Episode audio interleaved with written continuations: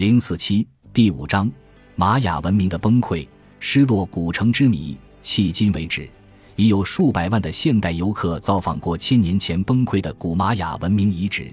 它位于墨西哥尤卡坦半岛与中美洲毗邻。所有人都喜爱浪漫的神秘，而玛雅就近在咫尺。对美国人来说，它几乎和阿纳萨兹遗址一样近。如果要参观玛雅古城，你只要从美国直飞到现代墨西哥的梅里达城，租辆车或跳上小型巴士，在高速公路奔驰一个小时即可到达。时至今日，玛雅的许多断壁残垣、宏伟磅礴的建筑和纪念碑，仍然为丛林所环绕，远离现代人类的居住地。曾几何时，在欧洲人到达以前，这些遗址是新大陆最璀璨的美洲文明。拥有目前唯一已被全面破译的书写文字系统。今日，没有几个农民能在这里谋生。那么，先人又是如何在此建立起城市文明呢？玛雅让我们叹为观止的不仅仅是它的神秘与魅力，而且还因为它是纯粹的考古地点。由于人口渐稀，玛雅像罗马或阿兹台克的首都特诺兹提朗等许多古代城市那样，被后来的建筑所覆盖。直至1839年，被遗弃的玛雅城市仍为树木掩盖，不为外人所知。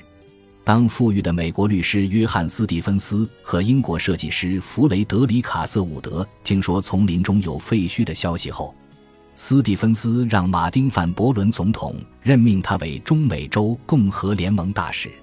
斯蒂芬斯与卡瑟伍德一共勘探了四十四处遗址和城市。从那些精美超凡的建筑和艺术中，他们意识到这绝非野蛮人的作品，而是属于一个业已消亡的高级文明。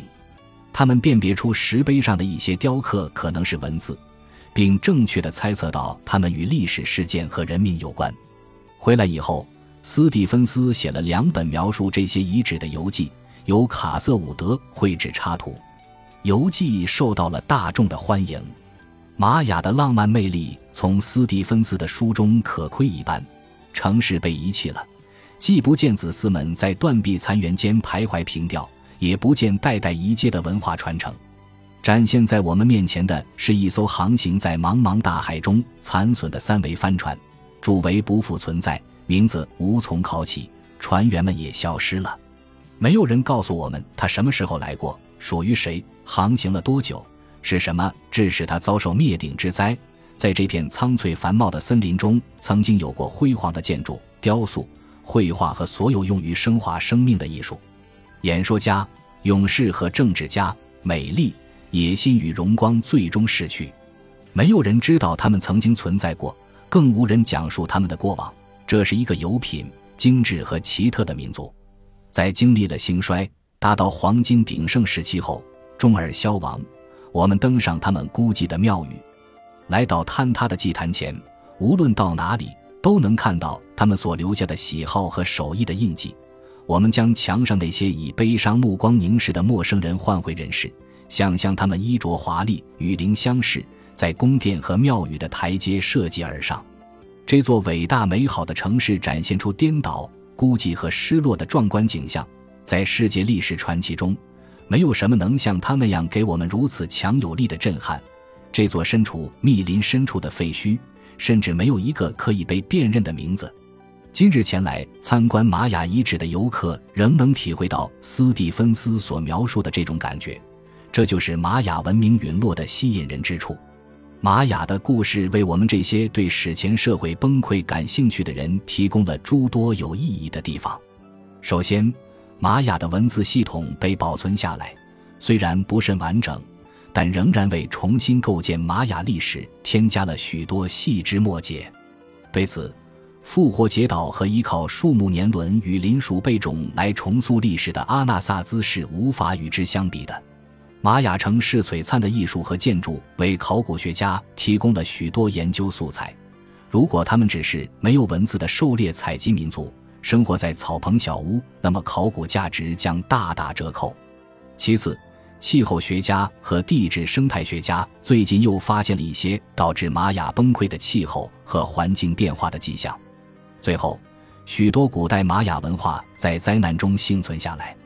今天仍然有一些玛雅人居住在他们古老的家园，使用玛雅语言。早期的欧洲到访者对当时的玛雅社会做了些记录，为我们了解古代玛雅文明起到重要的作用。在克里斯多夫·哥伦布发现新大陆的十年后，即1502年，玛雅人第一次接触欧洲人。哥伦布在他四次航行的最后一次截获了一条可能是玛雅人的贸易船只。1527年，西班牙开始出征玛雅，一直到1697年才降服了最后的玛雅公国。因此，西班牙人有大约200年时间观察独立的玛雅社会。在此特别要提到的是大主教迪亚哥德兰德所做的好事与坏事。从公元1549年到1578年。大部分时间，他都住在尤卡坦半岛。一方面，他在这场有史以来最野蛮的文化破坏运动中烧毁了所有玛雅人的手抄本，以其消灭玛雅人的偶像崇拜，其中只有四本手抄本得以幸存至今；另一方面，他详尽的撰文描述玛雅社会，并找人粗解了玛雅文字，从而为四百年后玛雅文字的最终破译提供了一些线索。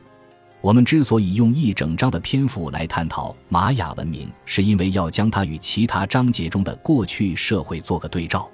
那些社会规模小、地理环境脆弱偏僻，并且远远落后于同时代的技术和文化，玛雅则不同。在前哥伦布时期的新大陆，它拥有最先进的文明，它是唯一留下大量文字，且位于新大陆文明两大心脏地带中的地方。玛雅的环境由于喀斯特地形和不规则降雨存在一些问题，但从世界范围来看，并不算特别脆弱，至少比起古代复活节岛、阿纳萨兹、格陵兰或现代澳大利亚要好些。为避免使你们误以为只有生态脆弱的小型边缘社会才有崩溃的危机，玛雅的例子则警告我们，崩溃也有可能发生在最先进、最具创造力的社会。从解释社会崩溃的五点框架来看，玛雅体现了其中四点。他们的确毁坏了自己的环境，特别是滥伐森林和土壤侵蚀。气候变化也促成了玛雅的崩溃。玛雅各城邦之间的龙争虎斗是引发崩溃的一个重要因素。最后则是政治与文化原因，尤其是国王和贵族间的争长竞短，导致连年征战，竞相树立纪念碑，没有解决根本问题。五点框架中剩下的最后一点是与外部友邦的贸易终止，这似乎与玛雅的陨落没有多大关系。虽然玛雅的黑曜石、玉石、黄金和贝壳需要进口，但后三样都是非必要的奢侈品。至于黑曜石，远在玛雅政治体系崩溃后，各地区仍能见到大量的黑曜石工具，由此可见黑曜石从不曾短缺过。